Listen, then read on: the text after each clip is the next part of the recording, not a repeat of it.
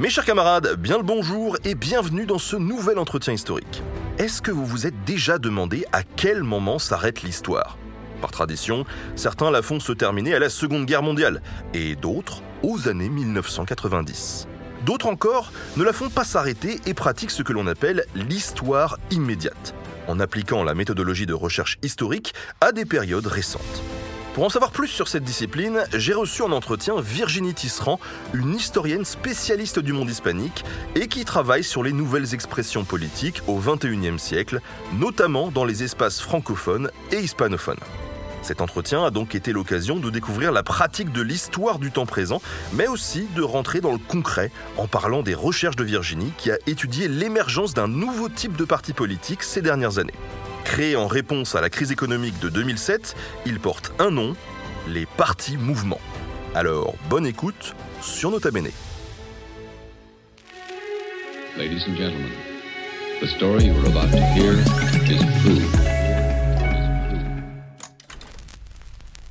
Bienvenue Virginie parmi nous. Merci, bonjour. Merci d'avoir accepté cette invitation pour parler de ce sujet passionnant. C'est vrai que je vais taquiner d'entrée sur ce sur cet entretien. Souvent, quand je rencontre des historiens, euh, particulièrement des antiquisants d'ailleurs, et qu'on commence à parler un petit peu euh, d'histoire contemporaine, ils me disent non, les historiens euh, contemporains, c'est pas des historiens, c'est des journalistes. Euh, Qu'est-ce que t'en dis toi? Alors, euh, il y a un débat, hein, je pense que de toute façon, on va en parler tout à l'heure. Il y, a un, débat euh, au sein de l'histoire en tant que discipline. Euh, néanmoins, l'histoire du temps présent s'impose de plus en plus à l'université et il y a beaucoup de doctorants et de docteurs en histoire contemporaine, donc post-45. Hein. Et après, l'histoire, c'est une question de méthodologie.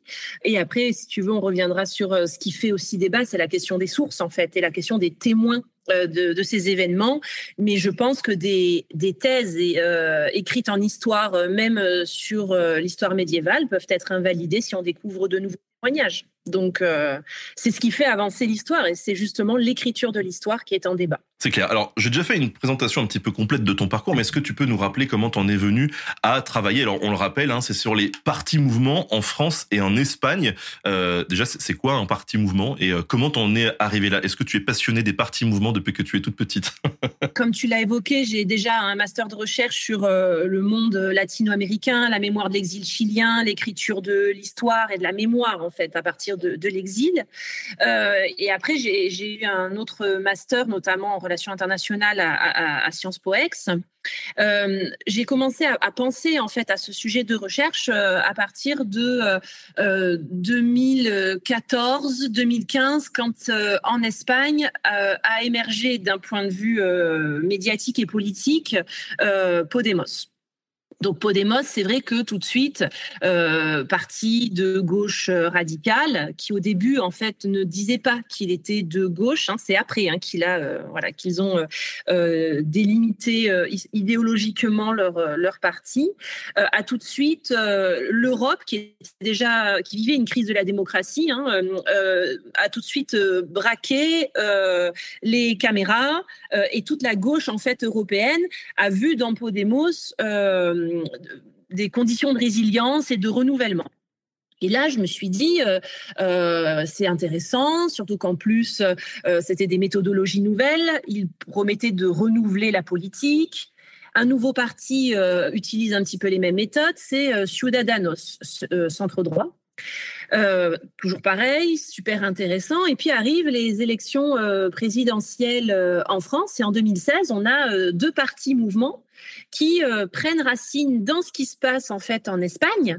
donc les partis mouvements, je parle de la France insoumise et de la République en marche, et je vais expliquer ensuite pourquoi, et qui finalement, je retrouve qu'ils utilisent la même méthodologie, le, même discours de ce qui s'est passé en Espagne quelques années avant. Donc il y avait déjà une dynamique euh, un petit peu européenne.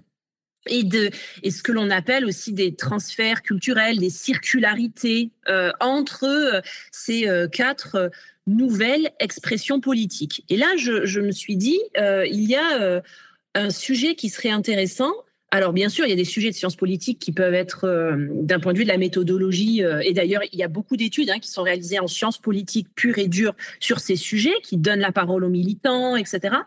Mais je trouvé qu'il serait intéressant de l'inscrire d'un point de vue de penser en fait les profondeurs de la crise de la démocratie et d'interroger les permanences et les ruptures de la crise de, la démocratie à partir de ces expressions politiques. Donc finalement, j'en fais un objet euh, que je vais interroger et je vais réfléchir comment en fait cet objet eh bien, euh, traduit quelque chose de notre temps politique. Et c'est là que je le ramène euh, à l'histoire et donc forcément à l'histoire du temps présent avec en fait finalement euh, tous les débats qu'il y a autour et comment euh, euh, j'ai, on va dire d'un point de vue méthodologique, pensé ça en plaçant la dimension et la notion de crise au cœur en fait de ces sujets, parce qu'à partir de la crise qu'ils entendent et disent résoudre, finalement, de quoi sont-ils témoins, de quoi sont-ils acteurs Et donc je vais interroger les conditions de leur nouveauté ou pas et ce qui me permet en fait d'interroger le temps long de notre rapport aux politiques et finalement de, réfléchir à la dimension de la crise de la démocratie qui n'est pas apparue en un claquement de doigts à partir de 2008 euh, et donc de le voir d'un point de vue du temps long. Et après, je suis arrivée à un contexte, etc., à euh, comment les institutions se sont créées, les institutions politiques, et après, donc l'histoire culturelle, etc., euh, etc. Voilà. Donc euh, le processus est beaucoup plus long, comme en histoire, on aime bien le faire. Donc ma thèse, elle fait 1000 pages, forcément. 1000 pages, ouais, à éditer, ça va être sympa. On va devoir couper beaucoup. Donc c'est ça du coup qu'on appelle le, le temps présent, l'histoire immédiate, le présentisme, c'est analyser un fait très récent, mais avec les méthodes de l'histoire? Alors, l'histoire du temps présent, elle émerge un petit peu post. Euh, globalement, on considère que l'histoire contemporaine commence après la Seconde Guerre mondiale, même si l'histoire du temps présent, entre guillemets, euh, il y, a des, prémices.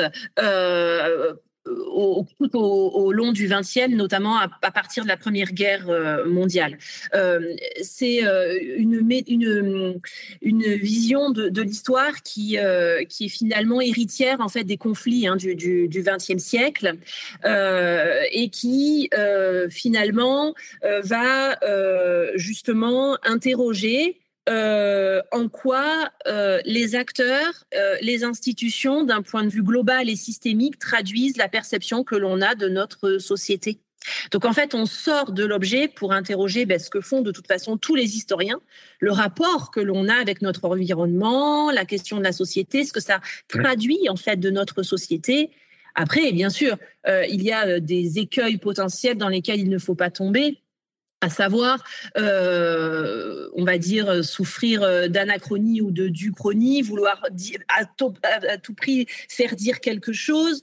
Euh, mais la, question de l'histoire, en fait, elle n'est pas, elle ne peut. On a envie d'avoir une histoire globale, mais elle, elle ne peut être toujours que partielle, puisque même demain, nos héritiers et les historiens dans 10, 20, 30, 100 ans pourront eux-mêmes avoir une autre lecture de ce qui se passe aujourd'hui et peut-être une nouvelle lecture de ce qui se passait euh, euh, pendant euh, la période médiévale ou antique. Le, principe même de l'histoire, et ça c'est Michel de Certeau dans l'écriture de l'histoire, c'est on a envie souvent malheureusement de faire dire au passé ce que l'on veut dire de nous-mêmes.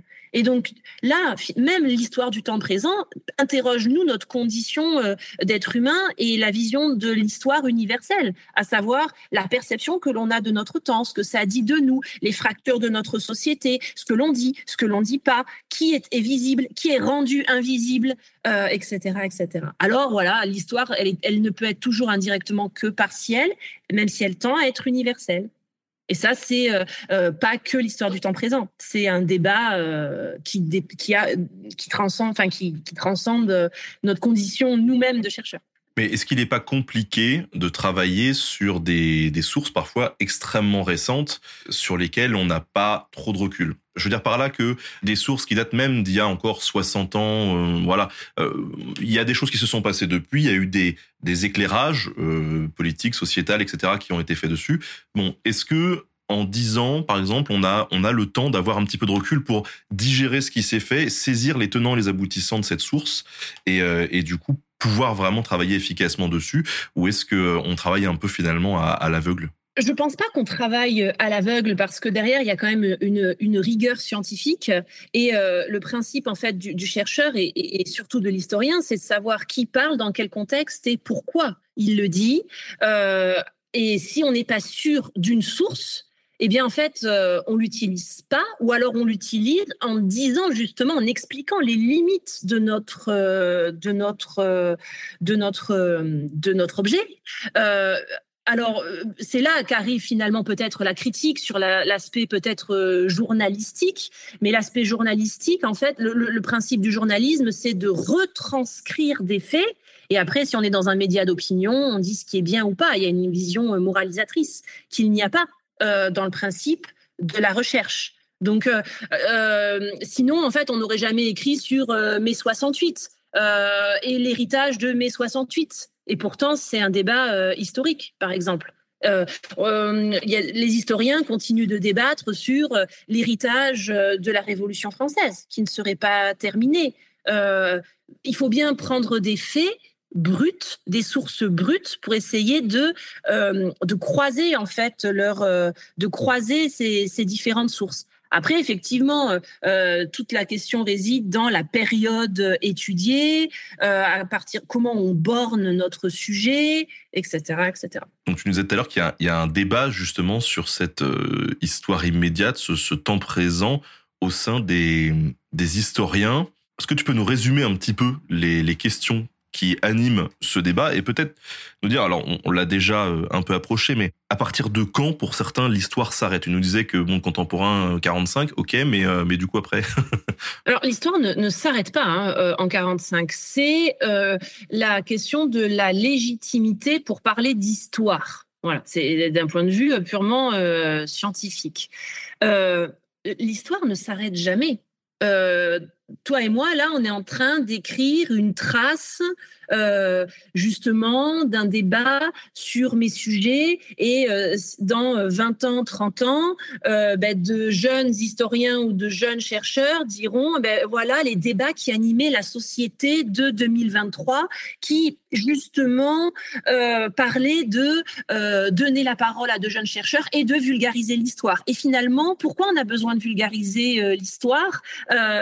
C'est peut-être aussi parce qu'elle a du mal à se décloisonner de centres de euh, recherche qui sont euh, euh, souvent perçus comme étant peut-être assez fermés ou élitistes. Et donc, ça pourrait traduire une, la légitimité de donner la parole à qui, etc. Et donc, ce débat-là que l'on a, en fait, il traduit plein de choses que, l'on, que d'autres chercheurs, dans 20 ans, donneront une certaine lecture, en fait, de notre société. Et, justement, euh, pourquoi au XXIe siècle on a besoin de ça? C'est parce que peut-être le XXe siècle a été très dans des carcans et la légitimité de la parole, etc., etc. Donc euh, en fait, pour répondre à ta question sur euh, à partir de quand en fait on fait de l'histoire, il y, a un institut du temps présent hein, qui a été créé euh, dans les années 70. Euh, l'histoire du temps présent, elle est prégnante euh, en Allemagne. On, étudie aussi sur... Enfin, il y a beaucoup de pays, en fait, beaucoup de chercheurs dans beaucoup de pays qui parlent d'histoire du temps présent et justement qui vont prendre la parole à partir de cette perspective-là pour la défendre. Pourquoi? Parce qu'elle n'a pas été suffisant, parce qu'elle elle a souffert un petit peu de, de par rapport à, d'autres visions de, de l'histoire. Euh, euh, voilà, mais, mais euh, aujourd'hui, il y a beaucoup de docteurs en histoire contemporaine qui travaillent sur la dimension du temps présent et c'est juste qu'ils vont pas te le dire. Ils vont te dire, oui, moi je travaille sur ce sujet-là et ils vont pas faire un débat sur la légitimité du temps présent. Néanmoins, le fait que tu me poses la question et que j'y réponde, ça montre aussi l'intérêt et finalement, ça pose le débat. Est-ce que euh, en 2023, on a enfin, euh, on a notre légitimité à inscrire ces sujets-là dans une dynamique euh, historique? Alors, ben, on va dire dans la recherche, c'est en train de se renouveler. Donc maintenant, il y a toujours des personnes qui pensent que c'est pas forcément de l'histoire et d'autres qui qui disent que justement c'est de l'histoire peut-être plus en France qu'ailleurs. Ces débats euh, ont peut-être plus lieu en France. Ce qui pose encore euh, une autre question, c'est euh, une vision peut-être élitiste de la recherche qui perdure. Et alors, tu nous disais que bon, tu appliques forcément la, méthodologie scientifique de, de l'histoire, mais est-ce qu'il y a des spécificités, des particularismes quand on travaille sur cette euh, recherche du temps présent? Bah, C'est euh, ce que je te disais tout à l'heure, en fait. C'est collecter des sources, euh, borner, surtout les bornes chronologiques hein, de, notre, de notre sujet. Il va bien falloir à un moment donné que ça s'arrête. On ne peut pas aller jusqu'au temps présent. Le temps présent, ça n'existe pas parce que le présent, par essence même et par définition, il s'annule au moment où je le prononce. Donc, je ne peux pas tirer un sujet de recherche jusqu'à, par exemple, euh, hier. Je suis obligée de le borner. Ça, c'est une méthodologie euh, historique. Donc, pour expliquer que justement, je vais étudier un sujet de telle date à telle date. ou alors, peut-être, par exemple, moi, je me suis intéressée aux partis politiques euh, pour expliquer euh, que d'abord, euh, par exemple, en France, c'était des partis présidentialistes qui ont essayé de trouver un ancrage dans les territoires. Donc, j'ai interrogé dans le premier cycle électoral, ce qui me permet de ne pas tomber dans l'écueil de rentrer en campagne pour 2022, etc., etc. Donc ça, c'est du bornage hein, de sujets, c'est de la légitimité aussi scientifique. Et après, j'ai envie de te dire, tout réside dans le choix des sources scientifiques, euh, bien sûr, euh, euh, à qui je donne la parole. Par exemple, moi, j'ai conduit des entretiens ethnographiques, donc j'ai recueilli la parole brute de militants, de cadres, de partis. donc, il faut que je les qualifie, que je les croise, etc. Donc, toute la méthodologie que l'on a en histoire et qui peut être très très lourde dans le sens où on va pas parler que de discours. On va utiliser les discours, les tracts les militants, etc., euh, etc., pour avoir euh, une dimension vraiment le plus large possible des matériaux pour prouver ce que l'on voudrait prouver. Alors que sinon, on peut se dire, ben, j'analyse un point. Euh, voilà, j'analyse que des discours. Nous, on va réfléchir dans la représentation, la perception, la traduction dans le temps long, les ruptures qu'ils manifestent et ils écrivent par rapport à d'autres cycles. Donc, il y a la dimension de cycle qui arrive, qui est une dimension historique parce qu'elle a un rapport au temps. Donc, comment on interroge le temps? Comment les institutions se sont construites ou pas dans le temps? Avec quel leader, etc. Donc, ça, c'est de l'histoire. Hein. Moi, tout ça, ça, me pose une question. Et, d'ailleurs, dans le, dans le chat aussi, euh, quelqu'un qui s'appelle Bouquin nous dit euh, il y a beaucoup de sources, non? Euh, Donc j'imagine que là aussi il faut euh, il faut un peu cadrer le truc parce que quand on travaille sur cette, cette, cette histoire immédiate, par exemple, est-ce que tu utilises les réseaux sociaux Est-ce que à quelle problématique tu te trouves confronté sur la classification ou l'archivage, la numérisation, peut-être de pas mal de trucs?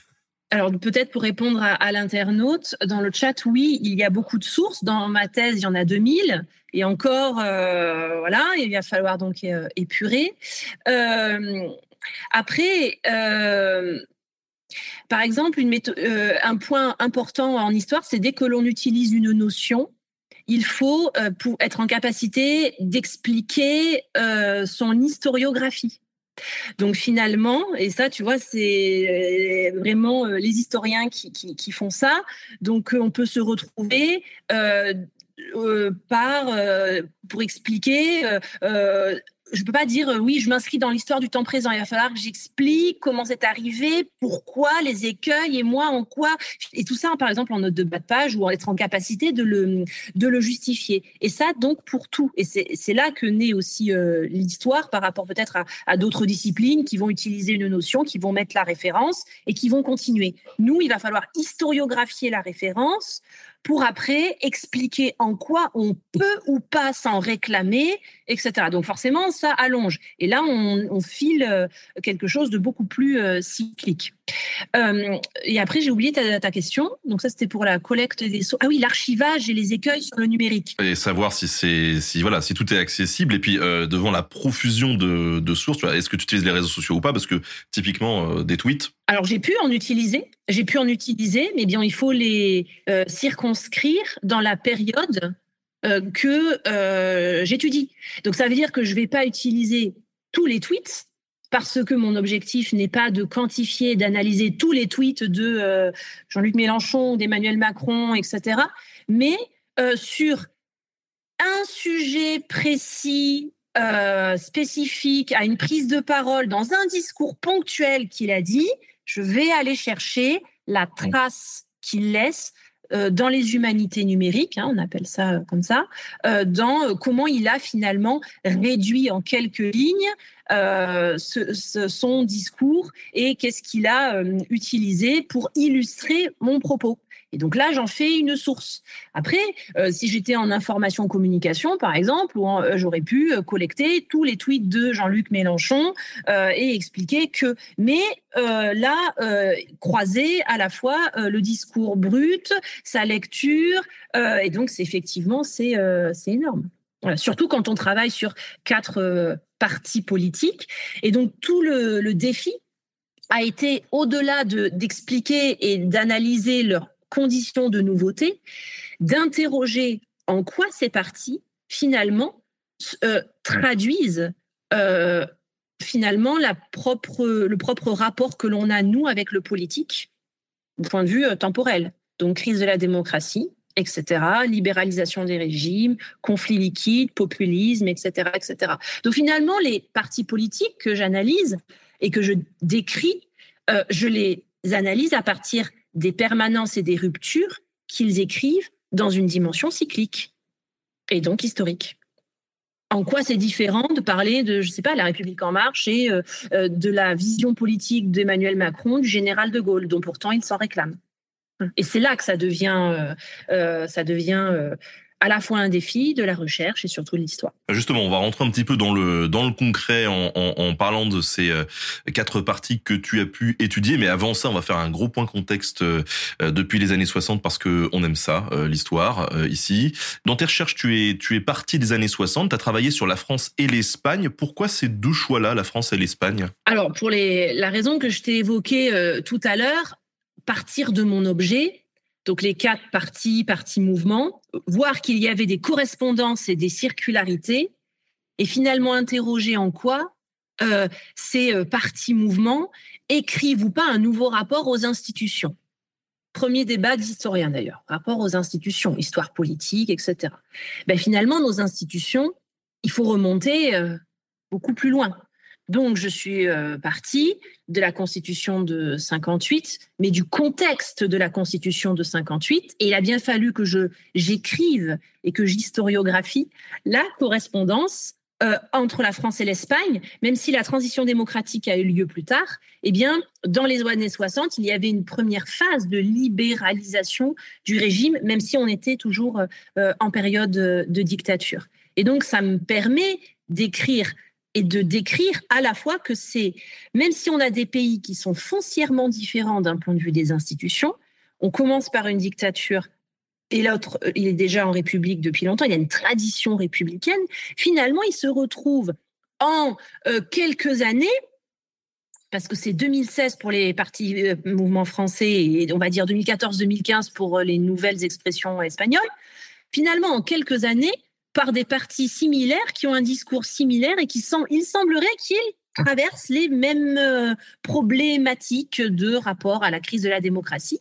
Et donc, j'ai euh, écrit j'ai analysé la crise de la démocratie et historiographié, écrire sur la crise de la démocratie entre la France et l'Espagne à partir des années 60, c'est-à-dire la libéralisation de nos, des deux régimes J'avancerai bien sûr sur l'Espagne après euh, période de 75, etc. Légalisation des partis politiques, comme des processus à la fois de déconflictualisation des régimes pour justement euh, s'embarquer soit dans une vision pro-européenne, par exemple, et surtout très moderne pour l'Espagne, culte de la modernité, etc., faire fi du passé, euh, et donc écrire un certain rapport au parti, comme on l'a, par exemple, en France avec euh, le général de Gaulle euh, qui justement dit euh, les partis politiques c'est la pagaille, la constitution c'est un carcan. Donc on a une vision très républicaine centrée. Donc on a deux pays deux États qui sont organisés en plus différemment, qui ont une tradition politique différente, mais qui finalement, 60 ans plus tard, vont et rencontrer en fait des expressions politiques euh, qui sembleraient être similaires pour résoudre une crise euh, qui est traversée des deux côtés. Alors, est-ce que ça veut dire que finalement les deux cultures et, politiques se rejoignent? Est-ce que ça veut dire que finalement ces débats, en fait, ils, sont transnationaux?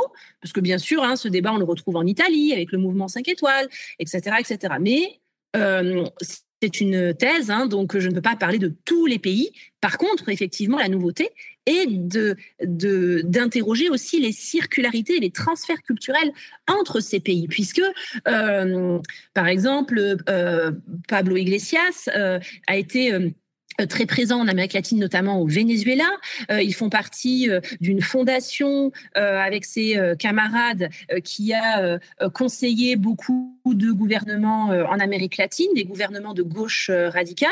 Et Jean-Luc Mélenchon était présent aussi là-bas. Et donc, comment finalement ils ont théorisé un renouvellement démocratique, finalement, qui est que l'on pourrait aussi voir, qui émerge à partir des années 2000-2001, l'altermondialisme, etc.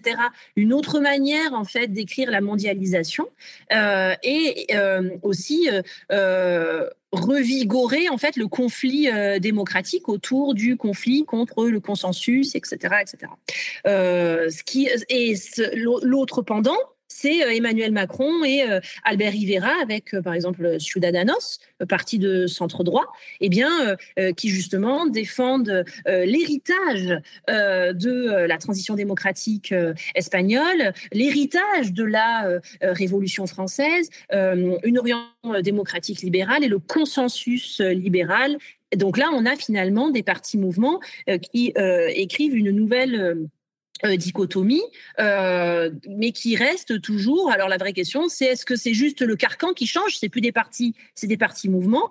Est-ce qu'ils renouvellent la manière de faire de la politique euh, Et finalement, est-ce que quand ils se sont institutionnalisés, parce qu'au début ils étaient des mouvements, ensuite ils sont devenus des partis, et c'est eux qui disent qu'il reste des mouvements. Est-ce que finalement, euh, euh, ils, permettent euh, aux individus de, de, de, se réconcilier en fait avec la démocratie? Est-ce qu'ils écrivent un nouveau rapport à la démocratie? Euh, ou est-ce qu'au contraire, euh, on a l'émergence de nouveaux leaders ultra charismatiques euh, qui utilisent le parti pour finalement asseoir une vision très personnelle de la politique, qui flirtent avec le populisme, qu'il soit revendiqué ou pas pour certains, parce que justement, ce peuple dans la démocratie libérale aurait été oublié. Ce qui interroge la manière dont a été conduite la transition démocratique en Espagne et la question de la Ve République en France. En tout cas, tu nous dis effectivement que la situation n'est pas du tout la même euh, au départ dans les années 60. Est-ce que tu peux nous faire un petit point de contexte histo euh, dans les années 60 Où est-ce qu'on en est en France Où est-ce qu'on en est en Espagne pour savoir un peu d'où on part? Alors d'un point de vue purement euh, institutionnel, j'ai répondu à, ta, à ta question. D'un point de vue après, on va dire peut-être culturel, eh bien on a, on rentre dans ce qu'on appelle une vision beaucoup plus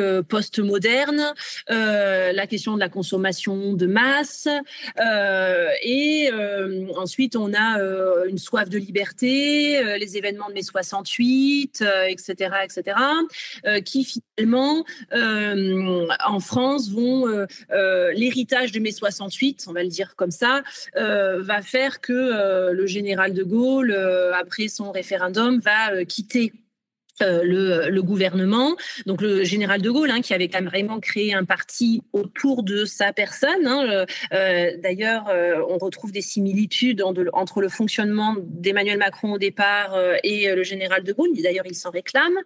donc créer un parti autour de sa personne pour conquérir un, pour conquérir les, les, les élections.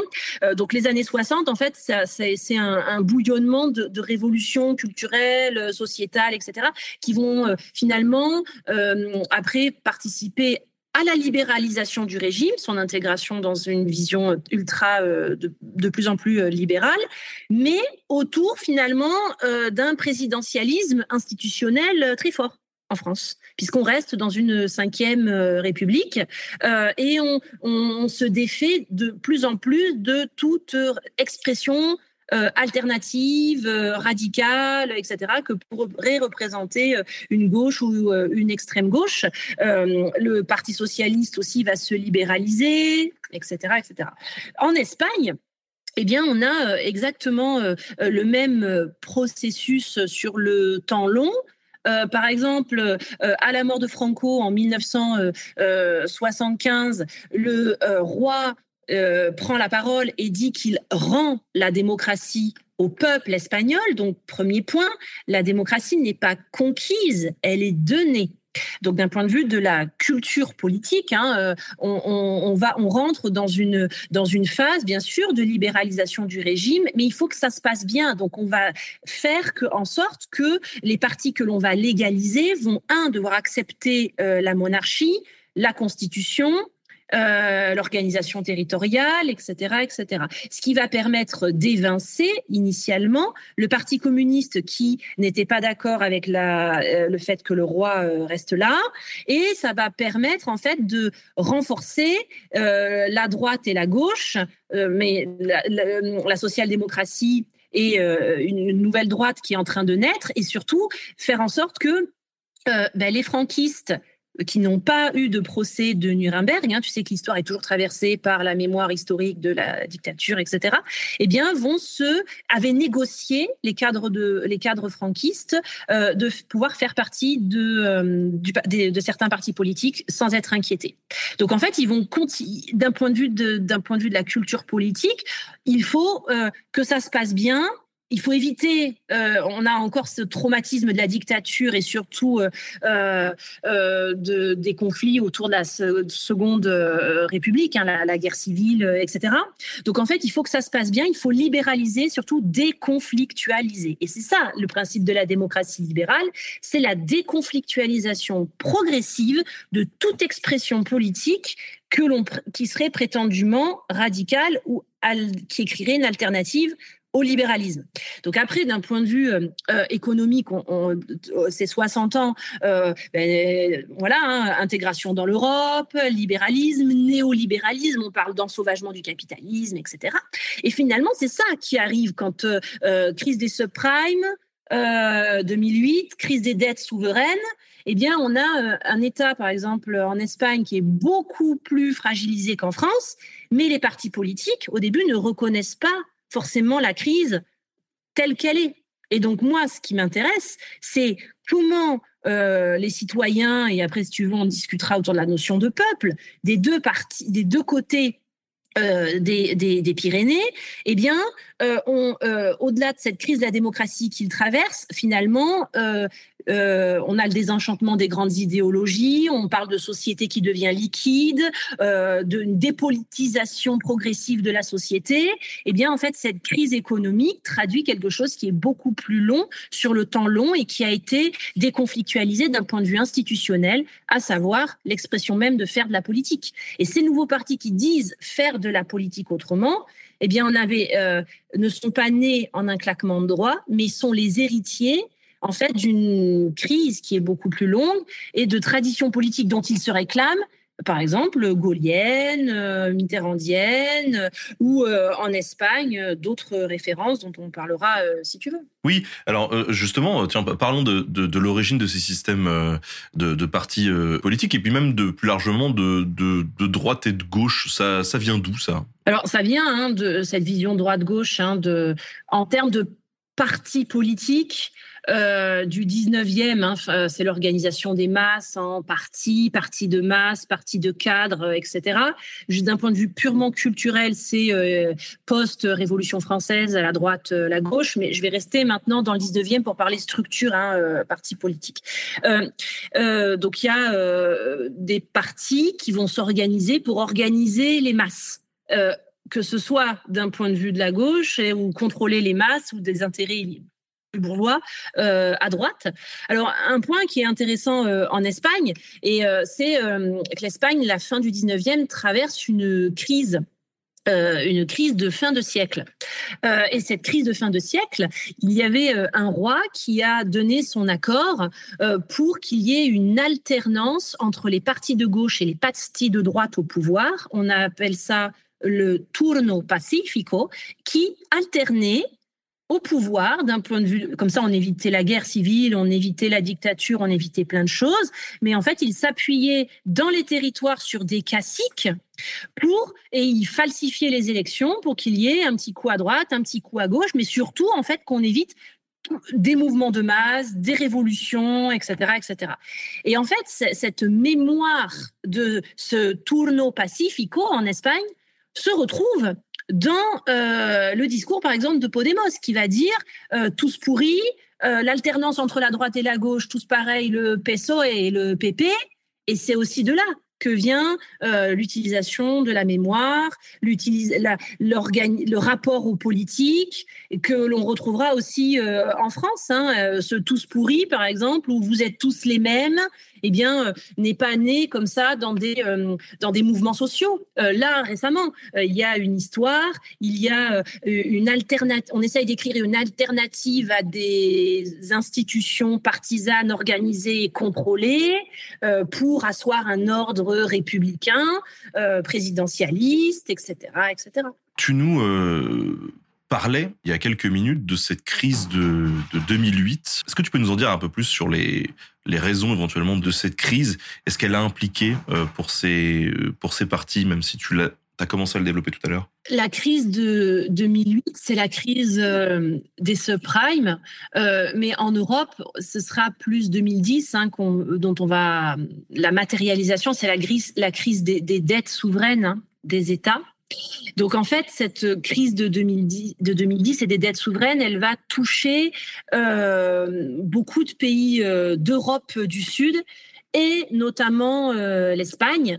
Et en fait, ce qui va donc, il va y avoir une crise économique majeure qui va toucher essentiellement la jeunesse et aussi ben, des retraités. On rentre aussi dans des phases de coupe budgétaire et ce qui va aussi, il va y avoir des, des, procès aussi faits, des affaires de corruption de partis politiques? Donc tout commence à se mêler. Donc arrive le tous pourri, l'antidémocratie, l'antidémocratie, vous ne nous représentez pas, etc. Et euh, ce qui va aussi euh, faire exploser euh, l'histoire, c'est que les, les, gouvernements, que ce soit de droite ou de gauche, qui vont se succéder, eh bien, ne vont pas nommer la crise. Ils vont parler d'une petite, euh, un petit ralentissement économique. Donc décélération, par exemple. Hein. On ne va pas nommer la crise. Donc ça veut dire qu'il y a, euh, et c'est là que j'en viens à l'historiographie de la crise, c'est que la crise, en fait, on a intérêt ou pas à la nommer en fonction de, du côté dans lequel on est. Euh, et donc, on a des citoyens qui vivent une crise économique majeure, une crise de défiance politique majeure. Là, je parle de la question espagnole, je viendrai à la question française après. Et on a des gouvernements qui vont vous dire bah, coupe, budgétaire, coupe budgétaire de la démocratie, c'est juste une pequeña décélération. Euh, et euh, donc, euh, il faut qu'on continue comme ça pour éviter le chaos, parce que c'est toujours, c'est toujours en fait la crainte. Et là, tu, tu retrouves l'échange qu'on a eu tout à l'heure sur déconflictualiser, peur du chaos, le carcan, l'institution, etc. etc.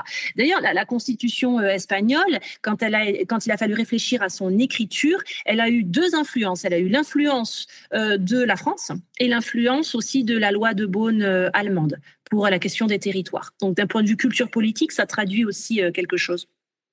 Donc en fait, derrière, on a, à partir de, ce, de ces faits-là, le mouvement des indignés, mais les indignés, en fait, vont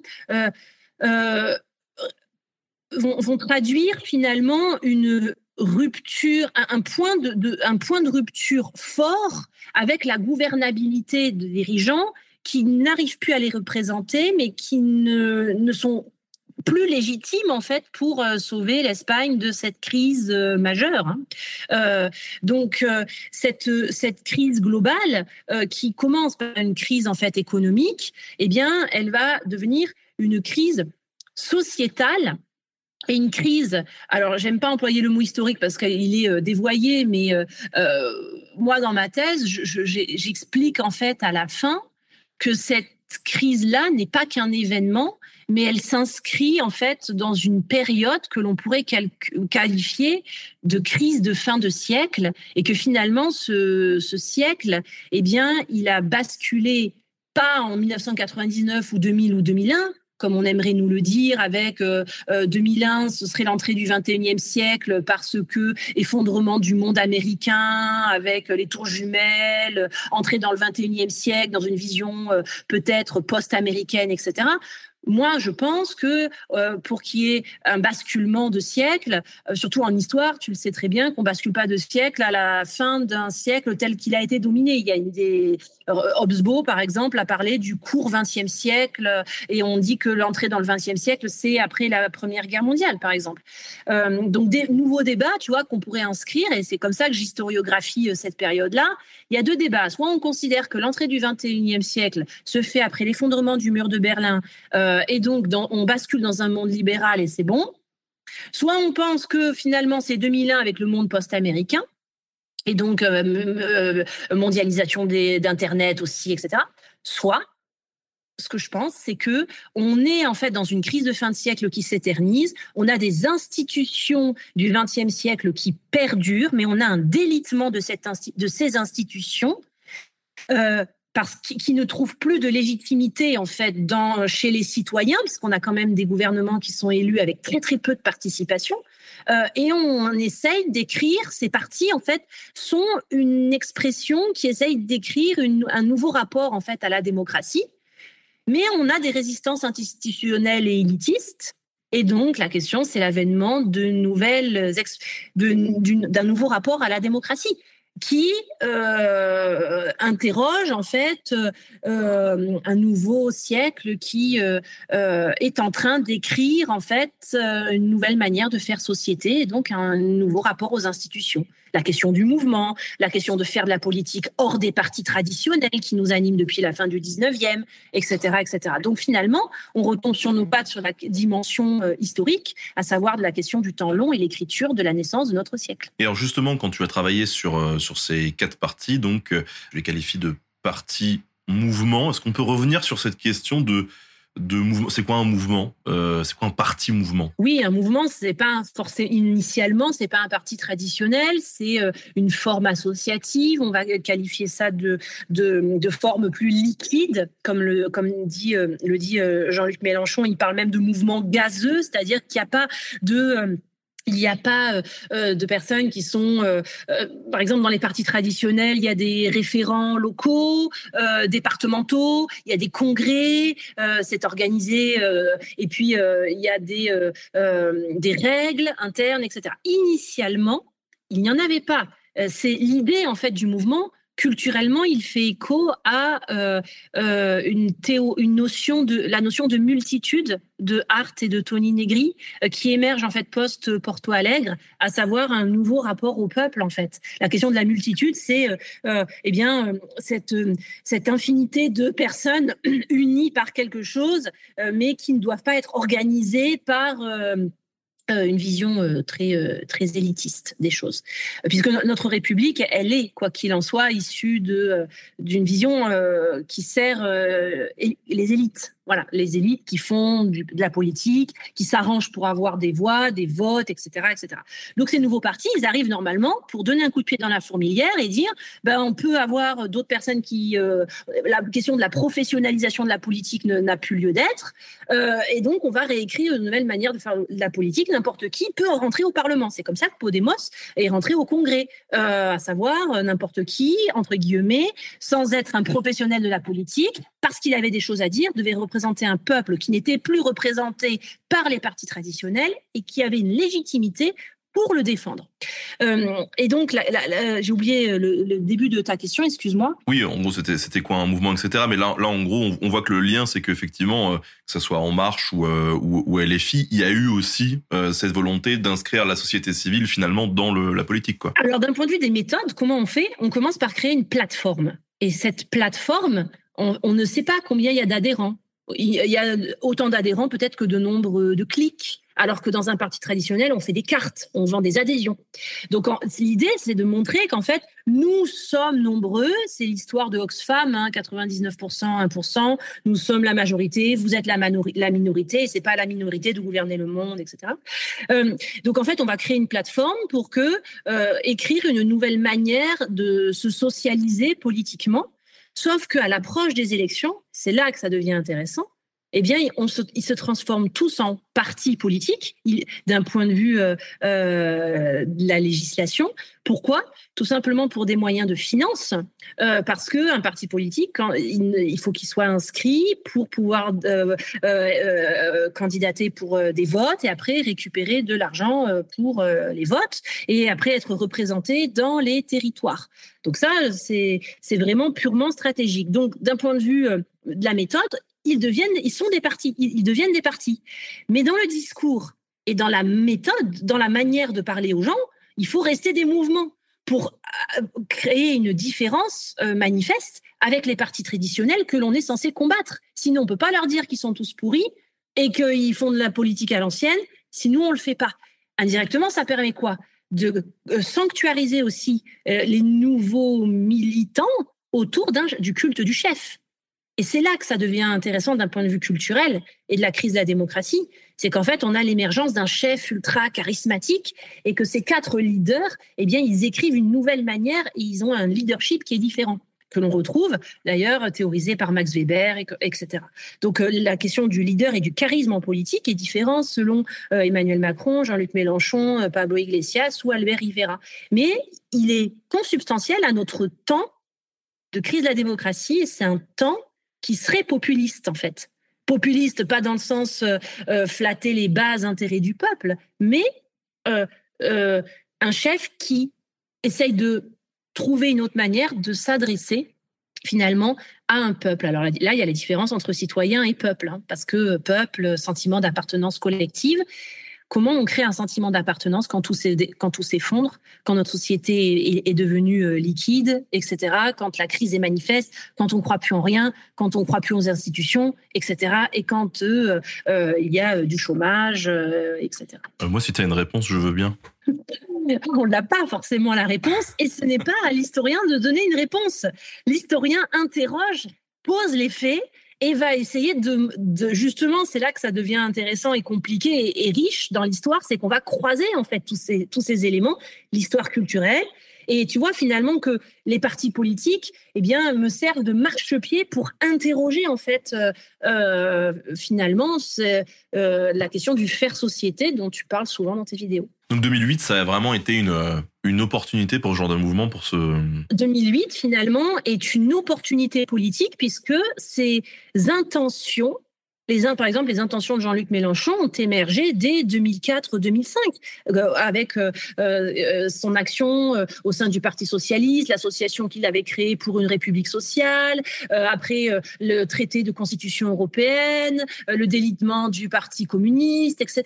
Finalement, 2008 et après euh, plus tard euh, l'effondrement du Parti socialiste, euh, etc., le fait que le front de gauche compliqué dans cette période aussi, eh bien, va servir de marchepied et l'Espagne à côté envoyer des signes de c'est possible, on peut faire autrement eh bien, de nouvelles manières de faire de la politique et de créer en fait euh, ce mouvement liquide, horizontal, euh, et surtout capitaliser sur à la fois l'effondrement du Parti socialiste, une nouvelle manière de faire de la politique de manière un peu plus radicale pour reconstruire un conflit démocratique qui avait été défait par euh, toutes les expressions libérales. Et donc la conclusion, si tu regardes le cycle électoral que j'ai interrogé, c'est que ces partis politiques indirectement, comme ils se sont institutionnalisés, moi, dans ma thèse, j'ai dit qu'il c'est un petit peu comme Mithridate, c'est que euh, il y a une mitridatisation qui s'est produite, à savoir qu'en fait, euh, euh, ils sont devenus aussi des partis politiques traditionnels, organisés, et au contraire, assez concentrés autour d'un chef, avec une vision un petit peu opaque au sein du parti, mais ils n'ont pas résolu la crise de la démocratie hormis ce cycle électoral. Voilà. On a eu en fait une bulle dans cette période-là, donc qui traduit aussi finalement euh, peut-être la question du basculement hein, de, notre, de, notre, de notre société, de notre temps. On a finalement, comme au 19e, cette crise de fin de siècle avec le délitement institutionnel l'effondrement de euh, on ne sait plus trop qui on est, on croit plus dans les institutions, on croit plus dans la société, on croit plus en rien. Mais il y a des nouvelles manières qui des bulles qui émergent en disant ben on peut faire autrement. Et la vraie question c'est est-ce que les institutions le laissent? Mais les institutions aujourd'hui sont-elles légitimes? Ça, c'est un débat historique. Est-ce que finalement, la Constitution, telle qu'elle est en Espagne, telle qu'elle est en France, eh bien, permet finalement aux, citoyens de, de, s'exprimer politiquement et d'être reconnus en tant que tels, etc., etc un autre débat politique pour le coup. La sixième République et toutes ces, propositions. Alors oui, mais oui, oui, potentiellement. Mais par exemple, la cinquième République s'est construite sur de l'anti-quatrième. Donc, si la sixième se construit sur de l'anti-cinquième, est-ce qu'on ne reviendrait pas à la quatrième avec tout ce que ça implique? Voilà, on a, ça, implique plein d'autres débats qui, dépassent pour le coup mon, sujet. pour le coup, la France, c'est quand même pas mal inspiré de l'Espagne, non? Parce que moi j'ai la sensation en tout cas qu'à l'époque, euh, même si j'étais un peu plus jeune et que voilà, je m'intéressais pas forcément à Donf, euh, tout ça, mais on entendait euh, Podemos partout, à la radio, tout le temps.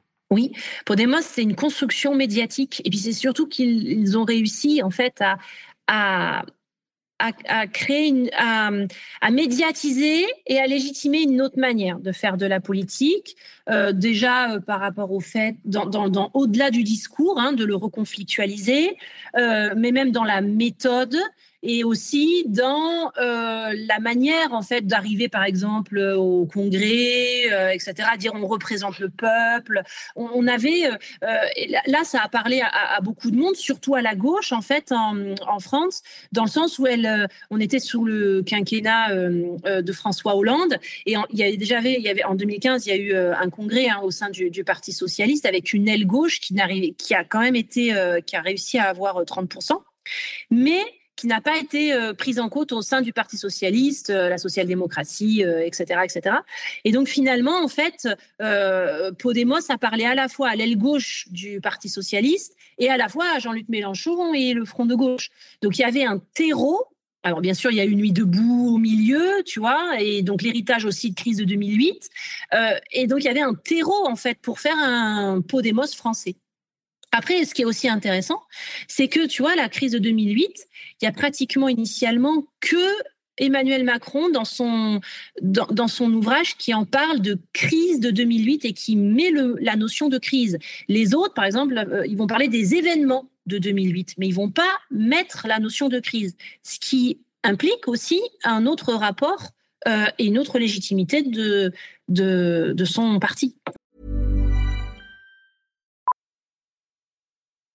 Millions of people have lost weight with personalized plans from Noom, like Evan, who can't stand salads and still lost 50 pounds. Salads, generally, for most people, are the easy button, right? For me, that wasn't an option. I never really was a salad guy. That's just not who I am. But Noom worked for me. Get your personalized plan today at Noom.com. Real Noom user compensated to provide their story. In four weeks, the typical Noom user can expect to lose one to two pounds per week. Individual results may vary. Voit que la France a pu s'inspirer un peu de, de, partis euh, espagnols, de mouvements espagnols. Tu nous disais aussi tout à l'heure que euh, tout ça s'inspirait aussi euh, du continent latino-américain. Il y a une, une différence quand même entre ces, ces deux approches du populisme euh, entre euh, l'Amérique latine et, euh, l'Europe? Oui, clairement. Alors la vision, le, populisme en Europe, déjà dans les médias, il est souvent, il est très souvent défini et utilisé pour décrédibiliser hein, une personne. Même si, par exemple, Emmanuel Macron va se va se réclamer au début, il a dit si pour parler aux personnes, il faut que je sois populiste, alors je le serai. Ce qui lui permettait en fait d'asseoir une légitimité pour être ni de droite, ni de gauche, etc., etc. Pour avoir une dimension euh, populaire, etc. Euh, sur la question latino-américaine, on a euh, bien sûr des, grands leaders charismatiques latino-américains qui se réclament en fait du populisme pour reconstruire finalement une voie euh, altermondialiste qui parle au peuple.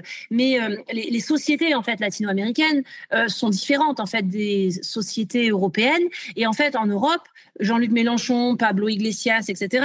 vont utiliser à la fois le verbatim mais surtout l'imaginaire populiste pour réenchanter une gauche qui était un peu en perdition. Pourquoi? Parce que trop inclus dans la social-démocratie, par exemple pour le PS, ou euh, qui n'avait le front de gauche qui était qui n'avait pas encore trouvé euh, un électorat. Donc la dimension populiste va permettre en fait de casser un clivage entre partis de masse, partis d'élite et euh, créer en fait une nouvelle voie une, nouvelle manière de parler en fait à, un peuple potentiellement réunifié autour d'une même cause. Euh, et ce peuple qui était fragmenté parce que depuis années 60, désillusions, euh, crise, libéralisme, etc., euh, désenchantement, société liquide, tout ce que l'on évoque dans l'histoire culturelle. Donc le populisme permet de retrouver une légitimité populaire et de, une nouvelle manière de faire de la, comme un fait social en fait politique total.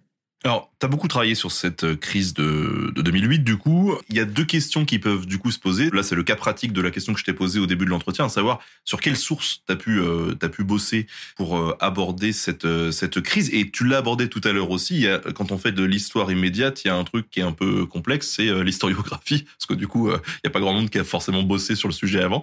Donc, comment est-ce que toi, tu as fait pour, cette, pour cette crise? Alors, d'un point de vue des sources, il y a des sources directes et il y a des sources indirectes, hein, comme toujours.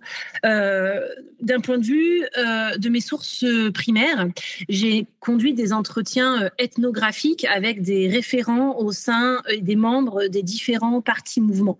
Donc, qu'est-ce qu'un entretien ethnographique? C'est donner la parole brute euh, aux personnes et les interroger sur le, avec des questions euh, très ouvertes sur le rapport à la politique, leur première socialisation, les promesses du parti, leurs désillusions, etc., etc.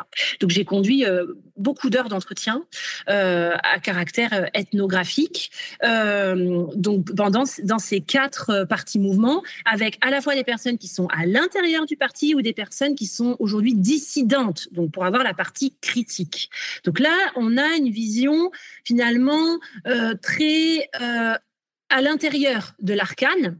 Et ce qui est intéressant, après, ce que j'ai fait, j'ai fait des questionnaires que j'ai diffusés sur, les, sur des groupes, dans des réseaux sociaux, euh, dans des groupes des différents partis, et qui ont circulé auprès des militants pour avoir un petit peu de données brutes du militant pur voilà, pour avoir un petit peu de données entre guillemets quantitatives, pour croiser ce premier ressenti avec euh, le discours des membres de, et des, fondateurs aussi de, de, ces, de ces partis.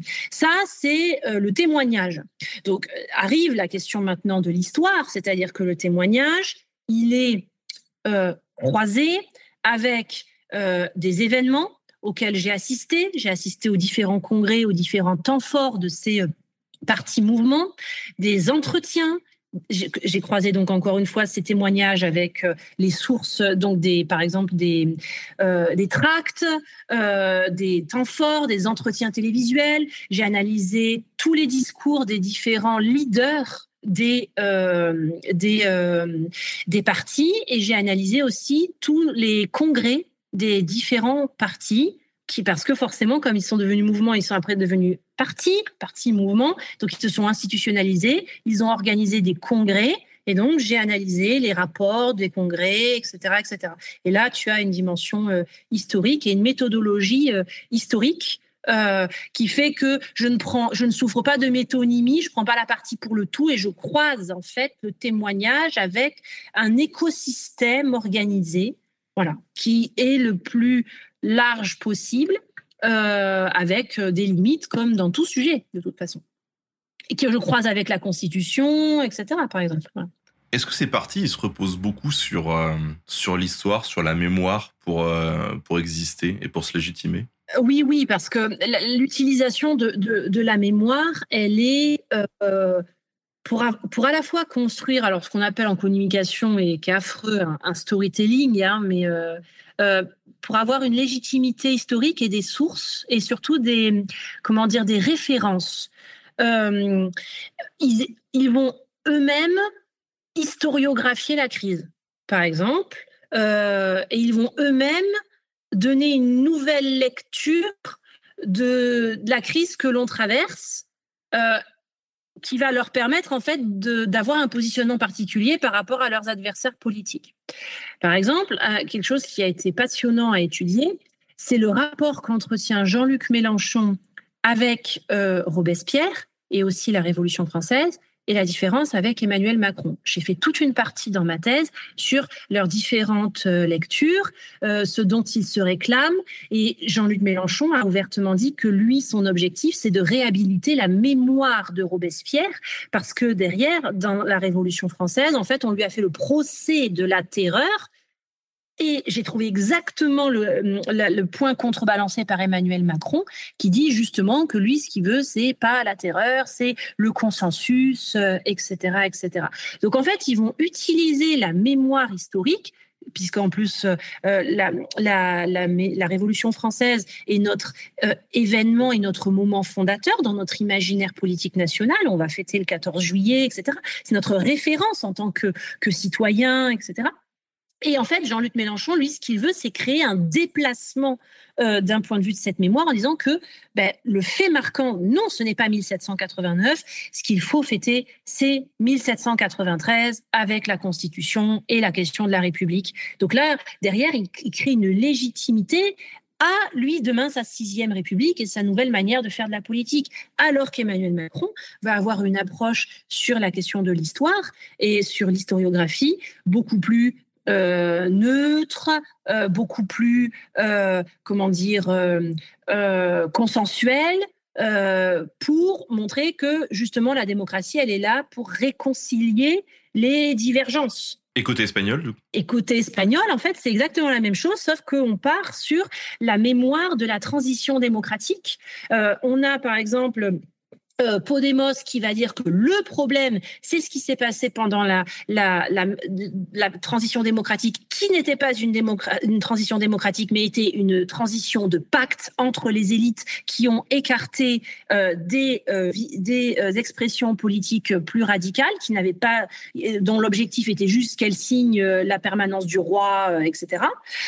et donc, par, par opposition, on a Ciudadanos avec Albert Rivera qui dit non, moi je suis défenseur de euh, cette transition démocratique. Il ne faut pas revenir à cette mémoire conflictuelle. On a déjà, on s'est déjà euh, battu, et donc derrière, il y en a qui vont remettre sur la table la mémoire historique et, la, solde de cette mémoire qui d'ailleurs bouillonne en Espagne euh, je fais écho naturellement à euh, Almodovar, le dernier film d'Almodovar dont qui parle hein, en fait de ça, cette mémoire euh, historique aussi, cette Espagne qui bouillonne et qu'on a essayé de, de, de, il fallait pas en parler pour plein de raisons. Euh, et donc aujourd'hui, finalement, le vrai le vrai débat en Espagne ne serait-il pas de vraiment interroger le legs de euh, cette transition démocratique et cette dictature et la responsabilité des différents cadres des partis dans cette dictature? Parce que j'ai par exemple mené des entretiens avec des personnes qui m'ont dit mais pour moi c'est insupportable aujourd'hui euh, d'être dans la rue euh, et de me balader et de me dire que peut-être je croise quelqu'un qui a tué ou qui a participé à tuer un membre de ma famille. Donc euh, cet héritage conflictuel et mémoriel est toujours prégnant en Espagne, ce qui n'est pas le cas en France. Donc on va chercher à reconflictualiser la mémoire à partir par exemple de notre événement fondateur qui est 1789. Est-ce que peut-être euh, on pourrait, on l'a déjà fait ici dans cette émission, mais euh, repréciser la différence entre euh, histoire et mémoire? Oui, alors l'histoire, c'est ce, c'est euh, les faits, ce qui se passe. Euh, l'historiographie, c'est comment on les écrit, comment on les dit. L'histoire, elle va trouver des catégories, on va créer des catégories, des périodes. On va se mettre d'accord sur ces périodes, on va nommer les périodes. On va trouver une source, on va dire cette source, ce témoignage va rentrer dans cette période pour dire quelque chose, etc., etc. Euh, ça va nous permettre d'interroger le présent, le passé, le legs que l'on en a, voilà. Et la mémoire, c'est comment on se souvient des choses, comment on choisit de se souvenir de ces événements et comment indirectement ça va expliquer ou pas les conflits actuels que l'on vit. Donc derrière la mémoire, elle bien sûr qu'elle est sélective, elle peut être traumatique et surtout qu'elle se transmet la mémoire.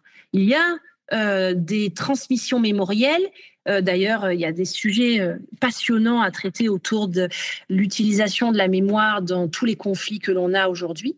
Euh, parce qu'en fait, ça va permettre de créer une légitimité ou d'écrire un récit autour d'une mémoire, voilà, de faits inventée ou pas. Une mémoire aussi, c'est une invention. Les nations, par exemple, sont inventées. C'est une invention euh, humaine. Et on va utiliser l'histoire pour euh, justifier ou pas. Après, on va se mettre d'accord.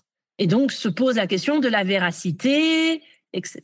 Mais l'histoire est, par essence, elle ne devrait pas normalement être instrumentalisée. J'ai souvent mes étudiants qui me disent, mais madame, finalement, vous êtes en train de me dire qu'il n'y a rien qui est vrai.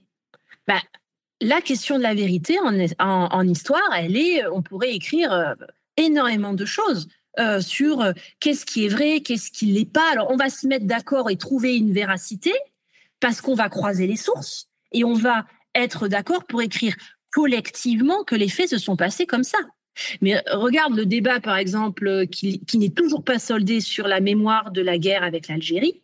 C'est un débat entre historiens, avec l'ouverture des archives ou pas, le croisement des sources ou pas, et l'intérêt diplomatique et géopolitique ou pas, à ouvrir et à se réconcilier ou pas. Donc indirectement, le présent instrumentalise le passé. La question, c'est la volonté de pacifier ou pas. Ça fait beaucoup de questions. Donc, tu, nous expliquais tout à l'heure, par exemple, la différence entre Macron et, Mélenchon sur cette utilisation de la révolution. Euh, c'est la période qui, euh, sur laquelle on va s'appuyer, mais il s'appuie aussi sur des hommes. Euh, pour le coup, Mélenchon s'appuie sur Robespierre. Pourquoi un personnage en particulier? Parce que tu disais tout à l'heure que ces mouvements, justement, ils sont très incarnés par une figure de chef. Est-ce que l'idée, c'est aussi d'avoir une sorte de comparaison de... Un héritage tout à fait. C'est de créer la dimension de l'héritage et de créer, en fait, par exemple, justement, euh, euh, pour Jean-Luc Mélenchon, on a fait un procès injuste à Robespierre qui a été trahi. Et en fait, il explique justement que les historiens du XXe siècle ont trahi la mémoire de Robespierre en construisant autour de Robespierre un, pays, un, personnage qui est dans la terreur, etc. Et c'était pour permettre, en fait, la de, de donner libre cours à une vision libérale et surtout sociale libérale. Donc, parce que ces historiens n'étaient euh, était euh, euh, faire, enfin était euh, socio-démocrate, etc. Eh bien, finalement, ils avaient intérêt à dire que le conflit n'est pas bien, ce qui permet d'instrumentaliser la mémoire du conflit en disant que moi, Jean-Luc Mélenchon, je veux réhabiliter la mémoire de Robespierre parce que la mémoire que l'on en a est fausse et que le problème, c'est la démocratie libérale, c'est la constitution de 58 telle qu'elle est conçue et qu'il faut euh, créer donc une nouvelle constitution, etc. Et là, on a, d'un point de vue philosophique, l'héritage de l'apport des ouvrages de Chantal Mouffe. Voilà, la dynamique de conflit, le conflit contre le consensus. En tout cas, euh, pour tous ceux qui nous écoutent, hein, si vous souhaitez avoir euh, la vérité vraie, objective, tout ça, vous tapez Nota Bene Robespierre sur YouTube et bien évidemment, vous tombez sur la vidéo qu'on a fait. Il y a quelqu'un qui demande dans le chat si c'est un, problème qu'un politique joue à l'historien. je fais les, je fais les guillemets avec mes mains pour ceux qui nous écoutent. non, c'est pas un problème dans le sens où, enfin, pourquoi ce serait un problème? C'est au contraire intéressant d'interroger les références en fait qu'ils ont et après justement, euh, ça, ça permet de, voir sur le temps long ce dont ils se réclament. Euh, et, après, euh, alors jouer à l'historien, je ne sais pas si c'est jouer à l'historien, mais c'est en fait peut-être donner aux historiens en fait de l'opportunité d'expliquer cette instrumentalisation de l'histoire. Voilà. Jean-Luc Mélenchon n'est pas historien, mais il aime l'histoire, comme, euh, comme euh, Emmanuel Macron. D'ailleurs, on a deux leaders politiques euh, qui manient très bien l'histoire. Et ça, c'est passionnant, d'un point de vue des références, d'un point de vue des symboles. Justement, parle-nous-en, au-delà de cette période phare de la Révolution française, qu'est-ce qu'ils ont pu exploiter un petit peu tous les deux? Et, est-ce que justement, il y a eu des différences, encore une fois, qui étaient assez symptomatiques de leur mouvement? Euh, par exemple, euh, on a euh, pour Emmanuel Macron, quand il fait sa première photo à l'Élysée, il y a énormément de, symboles qui font référence au gaullisme. on a les mémoires du général de Gaulle, etc. Donc, il y a des, des symboles historiques qui traduisent aussi une certaine vision de la politique concentrée autour de sa personne et même derrière d'un parti qui sert euh, sa personne, mais parce que c'est un parti mouvement qui est organisé euh, en tant que tel. Euh, au-delà de l'histoire, euh, Emmanuel Macron, lui, ce qui euh, est aussi passionnant à étudier, c'est son rapport à la philosophie. Il a une vision, voilà, par rapport à ses liens avec Paul Ricoeur, eh bien, très des liens sur la sur la philosophie qui sont très intéressants et que, alors que Jean-Luc Mélenchon va plus être dans des références historiques. Par exemple, je pense à Philippe le Bel, je pense à Robespierre, je pense à des moments, je pense à euh. Euh, alors que euh, Emmanuel Macron est, est, plus philosophe. Voilà, donc on a des on a des, divergences sur un rapport euh, euh, aux politiques qui vont permettre en fait d'interroger aussi leur culture politique. Par exemple, dans son dans un ouvrage dans l'ouvrage de 2016 d'Emmanuel Macron qui s'intitule Révolution, il écrit noir sur blanc que c'est une erreur d'avoir guillotiné le roi en France et qu'il pense que euh, on n'aurait pas dû guillotiner le roi.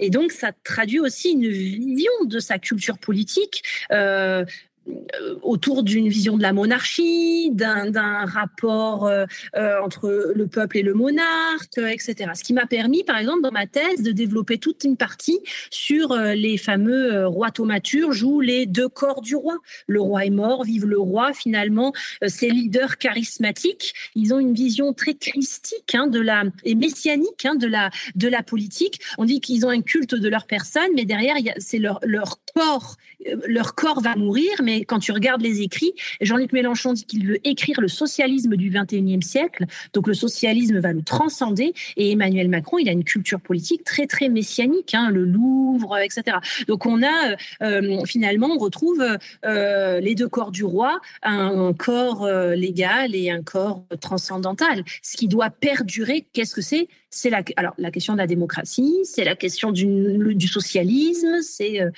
des, choses qui nous transcendent. Et donc, c'est aussi intéressant que ces partis mouvements, à travers leurs leaders, veulent écrire de nouvelles transcendances que le XXe siècle, finalement, euh, avec l'âge des extrêmes d'Hobsbawm, euh, aurait détruit. Alors, euh, ta thèse, elle se finit en 2021. Question très simple. Pourquoi? Alors, j'imagine qu'il faut vous borner, comme tu le disais tout à l'heure.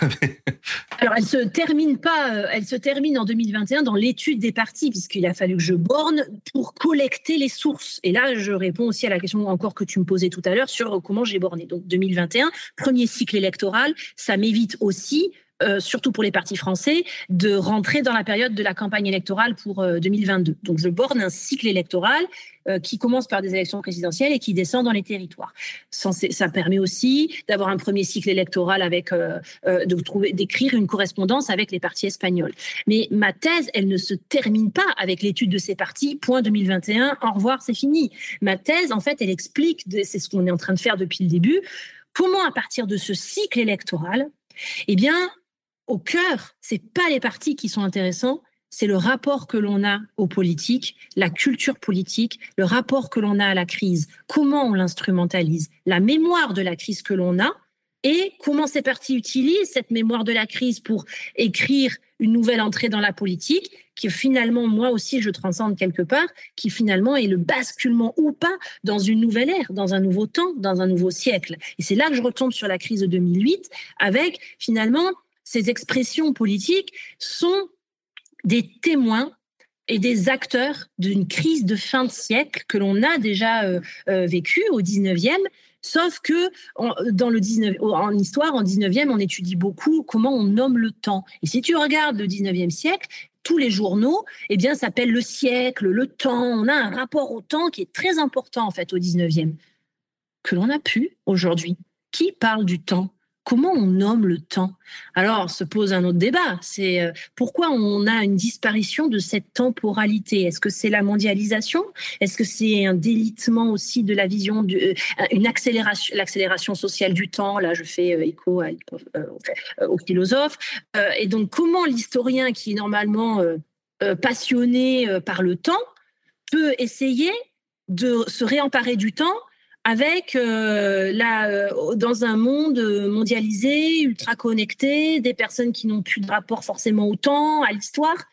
Nos institutions nous rappellent quand même certaines temporalités, mais on a aussi euh, des, des, des temps forts politiques qui font que se succéder et qui ne résolvent pas quelque chose sur le long terme. Donc on a peut-être une l'histoire c'est quoi? C'est la conscience de soi par rapport à la conscience de notre propre passé. Et donc finalement, dans cette crise que j'ai euh, historiographiée, j'explique aussi que cette crise de 2008, eh bien c'est une crise de basculement ou pas. Et donc c'est la crise de, du propre rapport que l'on a avec notre société à partir du politique.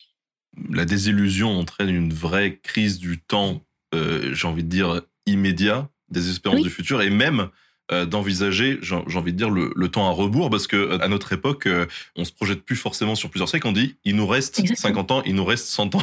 on Exactement. Le truc, quoi. Dans les autres générations, il y avait la dimension d'héritage. Aujourd'hui, la dimension d'héritage, d'un point de vue culturel, est compliquée. Bon, alors là, nos nouveaux partis se réclament d'un héritage, mais eux, ils, ils veulent ou pas écrire une histoire ou pas ou au contraire, est-ce qu'on est, encore une fois, avec ce raccourcissement du temps et ce fameux présentisme euh, Là, je fais écho euh, à François Hartog, hein, par exemple. Eh bien, ce présentisme, ce culte du présent fait qu'en fait, on n'existe plus d'un point de vue de la temporalité. Et donc, là se pose la question de, la dimension transcendantale par rapport aux politiques, la gouvernabilité, l'existence, l'organisation de notre société. Parce que qu'est-ce que la politique? C'est l'organisation de la société. Donc, mais l'étude de mes partis politiques, qui censément parlaient de nouveautés, finalement, qu'est-ce qu'ils traduisent? Une vision euh, de cette crise postmoderne. Et c'est en ça que j'interroge d'un point de vue historique. C'était ça aussi la promesse de Macron, au final. C'était notre projet donc, c'est-à-dire, allez, on se prend un truc, il y a un objectif en haut comme ça, euh, justement un objectif transcendantal, on va y arriver tous ensemble. Et euh, bon, il y a eu la désillusion Macron euh, qui fait que, est-ce que tous ces tous ces partis qui se sont lancés, ces mouvements qui se sont transformés en partis par la suite, c'était l'espérance justement de retrouver un horizon et qui finalement vu que c'est redevenu des partis un peu classiques, j'ai envie de dire, cette désillusion a entraîné une dépolitisation monstre dans, dans tout le pays? Alors, euh, la, dépolitisation a été déjà avant, euh, mais euh, ils n'ont pas réussi peut-être à repolitiser la société. Après, se pose la question de, je nuance tout de suite ce que je viens de dire, parce que ça veut dire que je, je, je considère qu'on ne fait de la politique que dans des partis, ce qui est faux. Et donc derrière, il y a cette question de l'alternative. comment faire autrement en dehors des partis. Alors, en Espagne, par exemple, les leaders dont je t'ai parlé ont tous les deux démissionné et ont arrêté euh, de faire euh, de la politique. Donc, en fait, c'était des champignons, quelque part. Ça a été, euh, c'est pour ça que je te dis que c'est consubstantiel à la crise de 2008. Ça leur a donné une opportunité politique. Ils ont failli réécrire un système électoral. Et puis, pouf.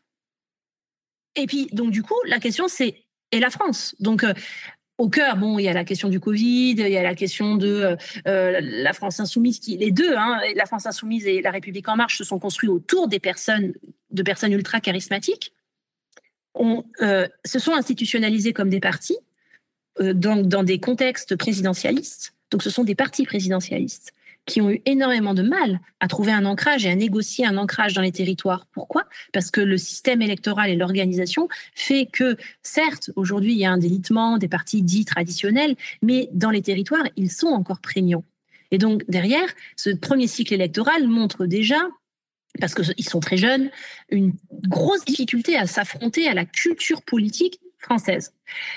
Pour autant, là, il y a une nouvelle, euh, Emmanuel Macron a été euh, réélu, euh, alors, débat, euh, est-ce que c'est la République en marche ou est-ce que c'est autour de sa personne?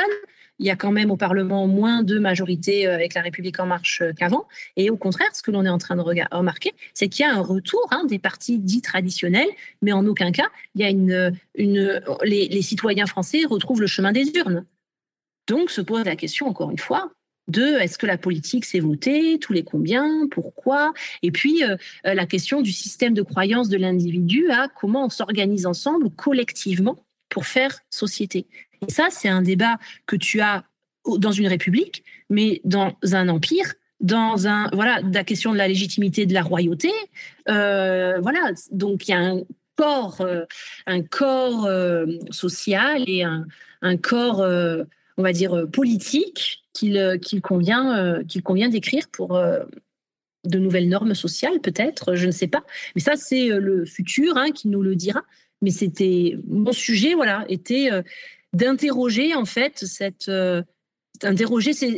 cette dimension-là à partir en fait d'expressions qui se proclamaient nouvelles. Donc en histoire, on sait que rien n'est nouveau, tout est permanence et tout est rupture. Et donc là, on a des dimensions qui sont beaucoup plus profondes parce que les permanences et les ruptures, c'est pas que dans la politique, c'est dans la culture, c'est dans le rapport au temps, c'est par rapport à, aux êtres humains, aux interactions entre eux. Et voilà. Alors, on va peut-être pouvoir passer aux, questions. Il y en a, il y en a quelques-unes hein, de la part euh, des euh, internautes, disons-le comme ça, des gens qui sont sur euh, le chat Twitch et qui nous posent des questions directes et qui alimentent ce podcast de manière interactive. C'est quand même formidable la technologie. Pour ceux qui sont en, sur YouTube, hein, n'hésitez pas à nous laisser des, commentaires ou en podcast aussi. peut-être que ça peut alimenter des réflexions sur le sujet. Alors, on a un peu des questions sur sur sur tout, hein, sur les événements actuels, forcément, sur la méthode, sur les comparaisons euh, passé-présent, justement, à quel point pouvons-nous faire des parallèles entre l'histoire récente et l'histoire ancienne pour en tirer des enseignements? Ça, c'est une question très compliquée. Ouais, tout le monde a des réponses différentes, donc. Euh. voilà. Et puis, euh, c'est quoi, en fait, utiliser l'histoire ancienne? Tu vois, il faut mettre une date, en fait. Hein. on n'utilise pas l'histoire ancienne pour justifier du, le, présent. On, on interroge les témoins de, des événements dont on parle et on interroge aussi leurs références à eux. Et moi, je parle de leurs références et donc je vais voir si ces références qui s'inscrivent dans un contexte particulier peuvent expliquer dans le temps long euh, ce qu'ils disent et ce qu'ils sont. Euh, sinon, en fait, effectivement, c'est un écueil et c'est pas voilà, c'est du, c'est une violation euh, historique. Mais l'idée n'est pas de comparer. sinon, pour le coup, ça devient politique aussi instrumentaliser l'histoire, euh, dire que, et moi ce qui m'intéresse, c'est de le déconstruire. C'est une déconstruction, c'est une explication. Mais du coup, interroger les mécaniques d'un événement ou d'une période, ça peut filer des pistes pour euh, tenter à vue de pif de savoir ce qui va se passer ou pas du tout? Euh, Oui, il peut, on peut lire, enfin, mais à toutes les époques. Euh, si on lit l'art de la guerre, euh, on peut euh, comprendre comment fonctionne l'être humain et avoir des.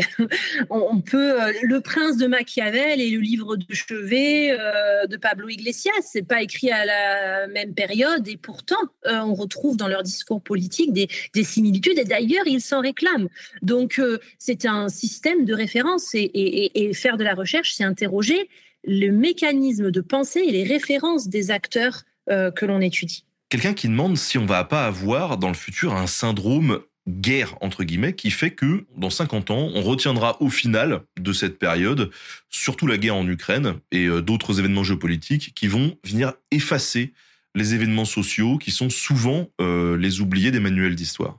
Cette question, elle a une lecture euh, très immédiate. Pourquoi? Parce qu'aujourd'hui, effectivement, on, fait le point en histoire et on voit qu'on parle de l'histoire des minorités, on dit euh, les femmes ont été les grandes oubliées de l'histoire ou certains, certaines communautés, euh, on parle de déshistoriciser hein, euh, les femmes ou d'autres personnes, par exemple, dans l'histoire, puisque l'histoire est écrite souvent, a été souvent écrite par des hommes qui ont choisi d'écrire sur ces sujets, etc. on ne sait pas dans les années futures ce qui va animer les les historiens, pour étudier les phénomènes de notre temps présent. La saturation que l'on a aujourd'hui, bien entendu, va autour de la crise de l'inflation, la question de l'Ukraine.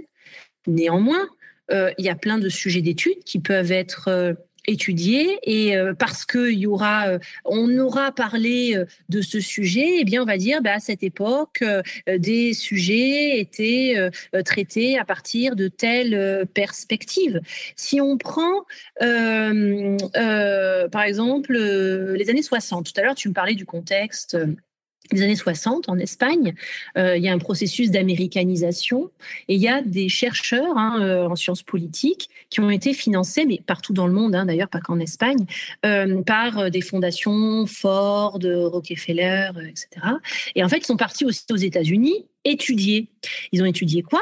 La science politique. À partir des années 45-50, c'est le moment de la science politique et d'un point de vue comparaison. Et donc, on a finalement euh, quand on, j'en ai parlé hein, dans, ma thèse, on, regarde qu'à partir des années 60, quand ces chercheurs reviennent, en fait, ils vont écrire plus tard sur le système politique espagnol, mais d'un point de vue de la science politique américaine, parce qu'ils ont été formés pour ça. Donc moi, ce qui m'intéresse, c'est de me dire que ces chercheurs, eh ben, leur méthodologie, elle est issue de là. Et en fait, tous leurs ouvrages, ce que l'on voit, eh bien, ils s'interrogent sur ça à telle fin. Si on regarde euh, au 19e, début du 20e, on a des ouvrages euh, sur la crise de fin de siècle du 19e autour de ah mon Dieu qu'est-ce que l'Espagne euh, et donc les, Espagnols les, intellectuels vont s'interroger sur cette dimension-là. Et donc la question de cette personne en fait c'est finalement dans les années futures donc après c'est quoi les années futures c'est 10 20 50 100 ans? Euh, eh bien, elles vont, euh, vont dire, euh, j'espère qu'ils auront de la méthodologie, mais je pense quand même, et ils vont dire, bah alors, en 2023, qu'est-ce qui faisait battre l'âme et les interrogations de des intellectuels entre guillemets euh, et donc, je pense qu'une des réponses, eh bien, elle est dans ce qu'on est en train de réaliser, c'est-à-dire de sortir les chercheurs des carcans universitaires et de participer à la vulgarisation de l'histoire comme tu le fais, pour permettre à un maximum de, personnes euh, qui forcément ne vont pas forcément aller regarder euh, les thèses qui ont été soutenues, mais qui vont pouvoir s'intéresser à des sujets, et donc de vulgariser ces sujets de recherche pour dire aussi que eh bien, ces sujets on peut s'y intéresser d'un point de vue historique et au contraire qu'ils ont animé le débat pendant notre, euh, pendant notre, euh, pendant notre temps. Après, on peut pas dire, on, ne sait pas de quoi demain sera fait, et on peut pas dire que, euh, ben, eh bien, ah tiens, un autre sujet, ce sera ben, finalement, est-ce qu'il y aura plus de femmes chercheuses qu'avant? Est-ce que on s'est intéressé à ces sujets parce que c'était comme ça? Le prisme, mais ça traduira quoi? Ça traduira l'époque dans laquelle on est comme les conditions de nos recherches, comme les conditions de la vulgarisation et le fait aussi de qui donne la parole, à qui, comment et à quelle fin. Et ça, c'est euh, ça transcende toutes les époques. Qui avait la parole, euh, comment étaient légués euh, les écrits, comment on les a retrouvés, etc. Oui, oui, et puis il y a, aussi dans ce ressenti-là plusieurs réponses en fonction de de qui on parle Est-ce qu'on parle du milieu universitaire? Est-ce qu'on parle du public qui va recevoir cette cette histoire? Typiquement, on, le voit depuis des dizaines d'années maintenant, le champ universitaire, le, champ de recherche, il devient de plus en plus transdisciplinaire. On s'ouvre à de plus en plus de sujets, et donc on voit qu'il y a une évolution. À la télé, pour le coup, ça reste encore très guerrier, très pouvoir. Euh, mais on, sent une toute petite évolution. Dernièrement, euh, tu vois, j'étais euh, à, une réunion avec le groupe TF1 Histoire Histoire TV qui présentait leur leur ligne éditoriale. Effectivement, ça reste encore très contemporain la guerre, etc. D'où cette peur, sans doute, de se dire dans 50 ans, en fait, est-ce qu'on traitera pas que de la guerre et pas des mouvements sociaux ou autres C'est une question qui est légitime. Après, même sur des chaînes spécialisées comme ça, on voit qu'il commence à y avoir une petite ouverture qui se rapproche un peu de ce qu'on peut trouver honnêtement sur Internet, hein, puisque sur euh, euh, sur YouTube, on a une, une ouverture du champ de vulgarisation qui est assez incroyable et, euh, et on trouve vraiment des chaînes qui sont spécialisées sur toutes les thématiques hors guerre ou pouvoir. C'est hyper intéressant. Après, se pose une autre question, tu vois, par rapport à ce que tu dis sur les réseaux sociaux, c'est que la saturation de l'information et mettre sur le pied d'égalité. Et comment les jeunes, les générations plus tard qualifieront une source euh, de ce qui n'est pas une source et de qui a fait de la recherche n'est pas et plutôt que quelqu'un qui prend la parole et dit je suis pas d'accord euh, etc c'est plus ça moi le débat qui m'interpelle et qui me fait peur euh, à savoir le caractère sérieux hein, ou pas de qui prend la parole et à qui on la donne et donc sur quoi on va se fonder plus tard puisque c'est quand même un peu aussi ce qui nous anime euh, en ce moment. Euh, on a, voilà, on sait que Internet, les réseaux sociaux, il y a beaucoup de diffusion de d'opinions et, de fausses informations. et d'instrumentalisation de ces fausses informations. Oui, beaucoup de gens sur Internet euh, disent que Nota Bene, c'est une émission de dangereux islamo-gauchistes. Qu'en est-il vraiment? Le suis-je? Ça, c'est des questions qui se poseront aussi dans le futur. Voilà. Il y a Hélène qui, qui nous dit bon alors l'histoire immédiate, le temps présent, tout ça, on en a un peu parlé au, au, au départ. C'est une discipline euh, pas controversé, mais en tout cas qui, qui, continue encore à faire euh, à faire un peu débat. Est-ce que c'est pas compliqué du coup euh, de se légitimer dans ce dans ce contexte? Euh, je crois que non. Enfin, on peut trouver toujours des personnes hein, qui vont dire que justement par rapport à la méthodologie, c'est compliqué, euh, etc. Mais euh, encore une fois, la, trilogie euh, dont je t'ai parlé, qui est déjà dans les années 70-80, parlait de l'histoire du temps présent comme étant euh, une importante période pour renouveler la pratique de l'histoire. Et en fait, en tant qu'historien, on est obligé de s'affronter aux nouveaux objets d'études euh, pour témoigner de notre temps. Et ça, c'est un sujet historique. La question de la légitimité, euh, en fait, c'est une fois qu'on est docteur, on est reconnu par ses pairs. Hein, donc, il euh, n'y a pas... Euh, voilà, là, on peut toujours... Enfin, c'est comme ce que tu disais tout à l'heure sur la chaîne, il y a toujours peut-être des critiques ou pas, mais il y a de plus en plus... Par contre, dans les médias, il y a de plus en plus d'historiens du temps présent. Oui. Ils vont pas, encore une fois, ils vont pas te dire je suis historien du temps présent, viens, on débat sur l'histoire du temps présent, mais ils vont, en fait, leur méthode, leur sujet, en fait, dont ils ont parlé, eh bien, sera sur le temps présent. C'est parce qu'on a eu un débat sur la discipline tout à l'heure qu'on a, a évoqué ça. De façon plus globale, hein, faut le faut le souligner. Alors même si euh, sur Internet euh, on essaye de donner un peu plus la parole aux historiens, aux archéologues, etc. Moi j'ai la sensation qu'à la télé, ça commence aussi. Et ça, c'est une très très bonne nouvelle. Et à la, radio surtout aussi, euh, ça c'est vraiment chouette. Ben, je pense que oui, c'est top parce que ça permet aussi à la discipline de se renouveler et de s'emparer de nouveaux sujets d'études d'un point de vue historique. Parce que, encore une fois, mon sujet d'étude, j'aurais pu euh, le traiter d'un point de vue, euh, je prends un ou deux parties et j'interroge euh, entre eux ce qu'ils disent. Mais ce que j'ai pu aller au-delà, à partir de l'histoire, à partir d'une perspective historique. Et en tout cas, moi, c'est ce qui m'a intéressé, c'est le côté novateur de, de, ma thèse. Il y a quelques minutes, on parlait du désintérêt des masses pour la politique euh, dans le temps. Est-ce que ça, c'est un vrai constat ou c'est une idée reçue euh, du style euh, c'était mieux avant? Alors, euh, c'est un vrai constat si tu prends les résultats d'abstention. Par contre, on peut le réfléchir autrement si on se dit qu'on peut faire de la politique en dehors de l'expression du vote. Donc dans, le mouvement associatif, euh, dans euh, euh, faire de la politique autrement, etc. La dépolitisation, je parlerai plus de dépolitisation au profit en fait d'une société de consommation. Voilà. Euh, c'est plus dans ça que je mettrai la question de la dépolitisation et dans euh, euh, le désenchantement euh, des grandes idéologies qui ont structuré le XXe siècle, avec qui est, donc la victoire du libéralisme post-effondrement du mur de Berlin, et donc derrière plus d'alternatives au libéralisme, sauf à partir de Porto Alegre 2000, une vision altermondialiste qui va trouver, euh, qui va se syncrétiser dans mes expressions politiques, politiques de gauche radicale dont je t'ai parlé. C'est pour écrire en fait une vision alternative euh, à la mondialisation libérale. La vraie question, c'est pouvons-nous le faire encore ou pas? Puisque même les partis de gauche, euh, la social-démocratie s'est libéralisée. Donc ces partis de gauche radicale ont essayé d'écrire une nouvelle voie altermondialiste aujourd'hui, du coup, on sort un peu des bandes chronologiques de, ta thèse, mais là, en 2023, toi, tu, tu vois d'autres trucs qui émergent ou pas du tout? Bah, la saturation médiatique autour de l'inflation et de la guerre en Ukraine euh, invisibilise aussi euh, la question euh, politique. je pense que il n'y a pas un temps politique là en ce moment pour créer en fait une alternative. Euh, et en fait, la problématique viendra. Alors, euh, l'alternative, en fait, elle viendra si euh, vraiment Emmanuel Macron ne peut plus se représenter. Et tu sais que le débat, c'est potentiellement ou pas faire un troisième mandat. On ne sait pas. Voilà. Donc, et après, Jean-Luc Mélenchon ne, va, ne se présenterait pas, c'est toujours pareil.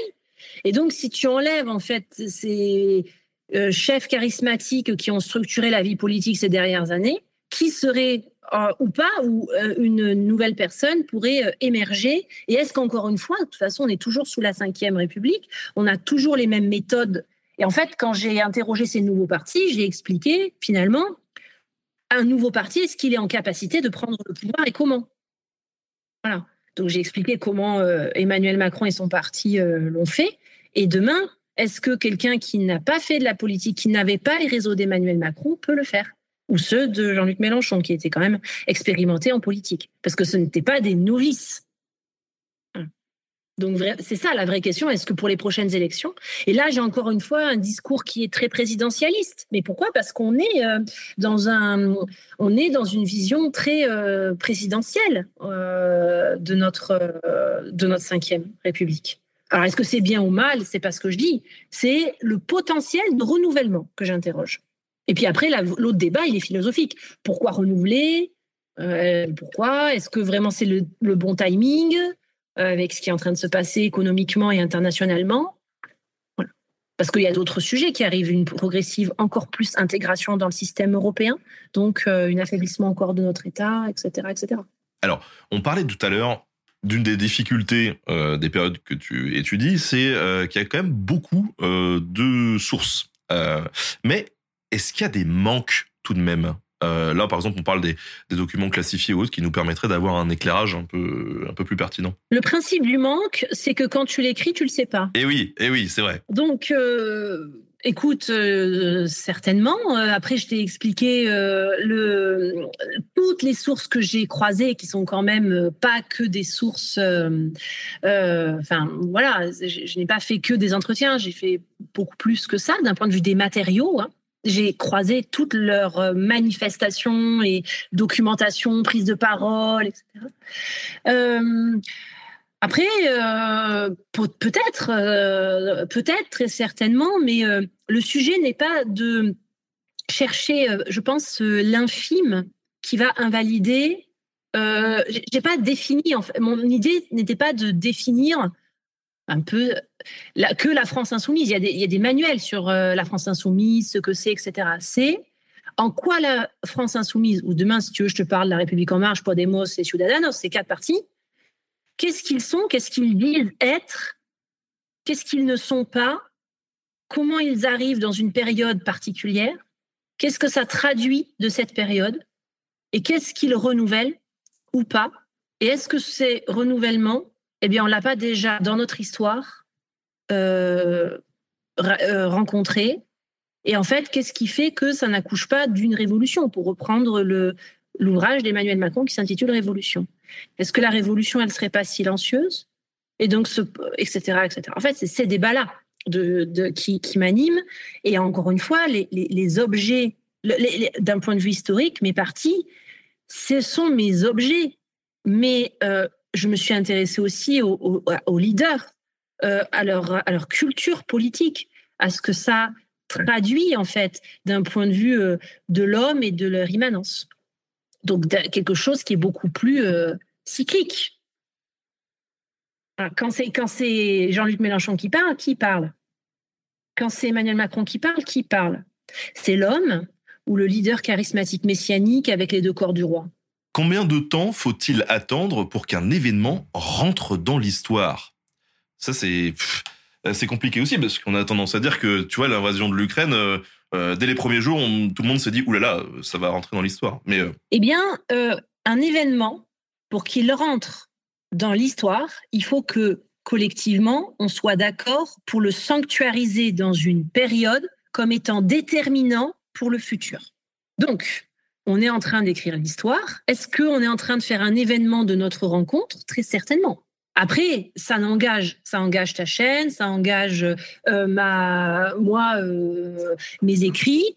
Euh, bon, c'est pas pareil que la Crimée ou la guerre en Ukraine, mais si on parle d'un point de vue militaire, par exemple, la question de l'invasion de la Crimée, eh bien, euh, elle était circonscrite comme un événement à un point donné.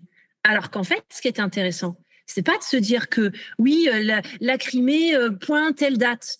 C'est en quoi en fait la Crimée rentre dans une vision politique de Poutine et dans une manifestation et un projet qui euh, correspond et qui était potentiellement prévisible ou pas. Et, comment en fait cet événement il se fait avec d'autres faits rentre dans une période concrète. Et c'est là que ça traduit quelque chose. On peut parce que sinon c'est avoir une vision très euh, événementielle de l'histoire. L'histoire, c'est une suite d'événements, mais il faut maintenant les tisser entre eux pour, et c'est là que l'historiographie arrive et l'histoire, l'écriture de l'histoire, pour donner du sens. Et le sens, c'est en fonction de, bien sûr, notre idéologie, nos intérêts, l'intérêt qu'on a pour ce sujet, la croyance que l'on a ensemble à dire ces choses-là, euh, et collectivement, si on est d'accord ou pas. Comment on le reconnaît? Parce que tu demandes à d'autres pays, ils reconnaissent pas que c'est peut-être un problème, l'invasion de la Crimée. Peut-être, je ne sais pas. Donc c'est peut-être pas tant un niveau historique que pour le, monde occidental qui, en fait un, un des événements traumatiques pour justifier la vision de Poutine euh, de sa politique. Oui, après de toute façon, l'histoire, elle est très... Euh, localisé, c'est-à-dire que l'histoire occidentale, euh, l'on envisage pas du tout de la même manière que l'histoire asiatique ou euh, ou euh, en Amérique latine où il y a même pas les mêmes périodisations, j'ai envie de dire. Euh, donc on est. et c'est pour ça que je te parle de, de, faits et de comment tu tisses les faits entre eux. Parce que c'est pour ça que tisser les faits entre eux, ça traduit cette lecture de l'histoire. En fait, c'est Michel de Certeau hein, qui disait un événement, c'est pas ce que l'on sait de lui, c'est ce que l'on en fait, et d'abord pour nous. Comment, en fait, l'Occident ou notre vision va faire de tel événement une partie de son histoire et comment, en fait, elle, se reflète. C'est-à-dire que nous, eux, nous avec eux, nous contre eux, etc., etc. Dans un système d'histoire universelle, l'histoire de l'humanité. Est-ce que tu aurais des, euh, livres à nous conseiller ou du documentaire ou n'importe quoi, des ressources que le euh, euh, grand public qui nous écoute euh, pourrait voilà consommer vu qu'on est dans une société de consommation afin d'y voir plus clair sur ce sujet. Alors j'ai un livre, je pense qui est intéressant puisqu'on a beaucoup parlé d'écriture de l'histoire de Enzo Traverso qui s'appelle l'histoire comme champ de bataille l'histoire comme champ de bataille, interpréter les violences du XXe siècle. Donc ça, c'est un livre vraiment que je conseille. Euh, ensuite, il y a un livre, il est peut-être un peu plus compliqué à lire, mais il reste passionnant, c'est de François Hartog, ça, c'est vraiment pour ceux qui aiment euh, les, périodes, etc. Donc, ça s'appelle régime d'historicité. Historiciser, c'est catégoriser. Et peut-être un livre plus accessible et qui est un de mes préférés, ce sont les ouvrages de Dominique Khalifa, Comment apprendre à nommer le temps. Pourquoi on parle de la restauration? Pourquoi on parle de... Voilà. Donc, comment on fait des périodes, comment on catégorise ces périodes et comment on, traduit l'héméronymie, c'est-à-dire comment on, on un récit en fait de ces périodes. Et moi, indirectement, dans cette crise de 2008, je l'ai historicisé, j'en ai fait une période, et maintenant reviendra au siècle futur et aux générations futures d'en faire, euh, de, le nommer et d'en créer l'histoire. Parce qu'aujourd'hui, regarde, moi j'en fais une période, c'est l'apport de ma thèse, mais ça reste une période de crise de 2008. Ce sont les générations futures qui diront, d'accord, on est d'accord pour en faire une période, mais on va pas l'appeler période de 2008. On va déjà, moi, je la sors de l'événement, j'en fais une période. Ce sont les générations futures qui vont dire, en fonction de ce qu'elles voient de notre époque, c'était peut-être une période de tension, de je sais pas quoi, voilà. Et moi, j'ai expliqué que c'était une crise de fin de siècle. C'est ma propre écriture. Mais rendez-vous peut-être euh, plus tard la période de la, période de la dèche, euh, le, le flouze, euh, voilà, je sais pas, il va falloir trouver une, un titre de période. Proposez vos vos titres de période dans dans les commentaires. Voilà, peut-être que ça deviendra un titre à un moment donné, je ne sais pas, euh, on verra. Et bien sûr, peut-être euh, le moment le plus important de l'émission, car encore une fois, nous sommes dans une société mercantile. Qu'est-ce que tu as à nous vendre? Dis-nous tout. Euh, bah, j'ai écrit un ouvrage de culture générale euh, que vous pourrez euh, retrouver. et puis, j'ai des articles scientifiques qui vont paraître bientôt, puisque je participe à des colloques normalement en novembre. Sinon, au sein de mon actualité, je suis directrice de publication d'un média qui s'appelle Revue économique de France, où avec des copains, on interroge souvent la question de la réindustrialisation de la France, etc. Euh, et puis, euh, je vais prochainement attaquer euh, plusieurs, enfin un ouvrage sur l'instrumentalisation de la mémoire, justement. Voilà. Donc, je pense qu'on pourra en reparler. En tout cas, Virginie, merci encore de nous avoir accordé un petit peu de, ton temps. Merci à Hélène pour la modo, merci à Louis pour la préparation de l'émission, merci à toute l'équipe Nota Bene, comme d'habitude, qui fait un super boulot. Salut tout le monde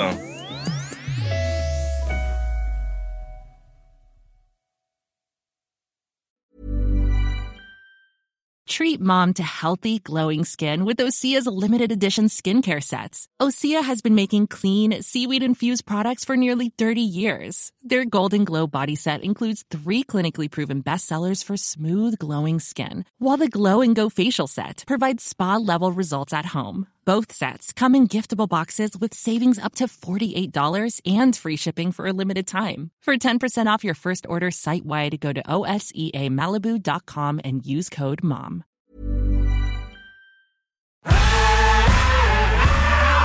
Si vous avez aimé ce podcast, vous aimerez aussi mon autre podcast, Callisto, dans lequel je vous raconte des mythes et des légendes. En attendant que vous nous suiviez sur Castbox, Apple Podcast, Podcast Addict ou toute autre plateforme qui propose cette fonction, n'hésitez pas à vous abonner. Vous pouvez même nous laisser une note et, soyons fous, un petit commentaire, je le lirai avec plaisir.